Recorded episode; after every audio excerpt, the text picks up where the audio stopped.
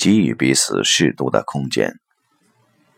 从如胶似漆的情侣到话说不多的老夫老妻，期间由浓转淡，正合了一句老话：“君子之交淡如水。”然而，这淡如水的境界又是从何而来的呢？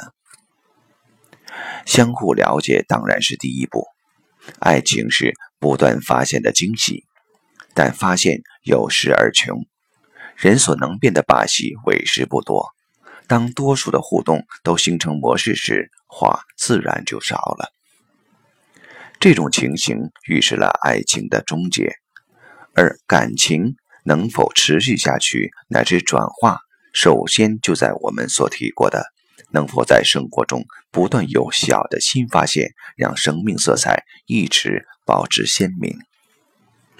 而在此之外，还更得有一份谅解，因为愈了解，愈会知道对方局限。在此，若缺乏了谅解心，两性就会因误解而结合，因了解而分开。这种谅解心当然不能是纵容。却是在体会自己局限的同时，谅解了对方的局限。而男女双方局限的指出，则又往往是在争吵中彼此互揭疮疤所得。所以说，吵架不完全是坏事，问题是吵了以后怎么办？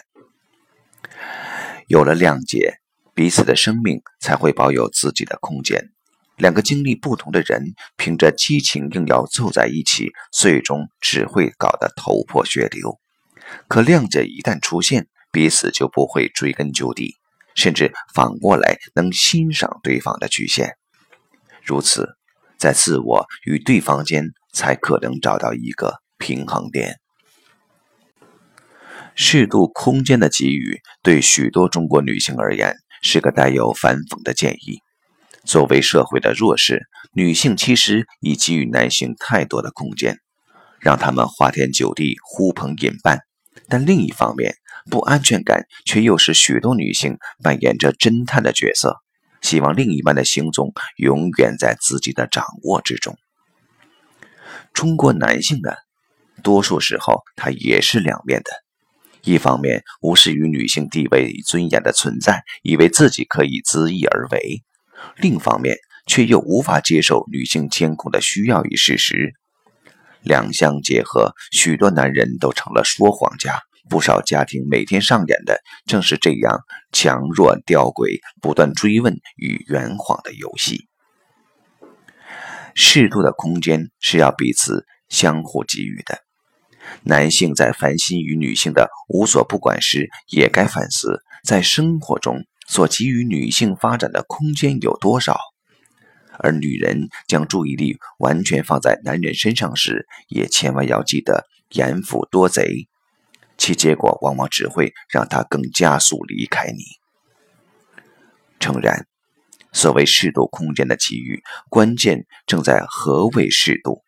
男女的结合，原就是一个个不同的个案。彼此关照自身的局限愈多，惜福的心也愈浓，愈了解对方，给予的空间也愈大。当然，空间的给予必有一定的双向性，否则就成纵容。那种依附式的婚姻，对生命也只是一种无意义乃至负面的生活形式。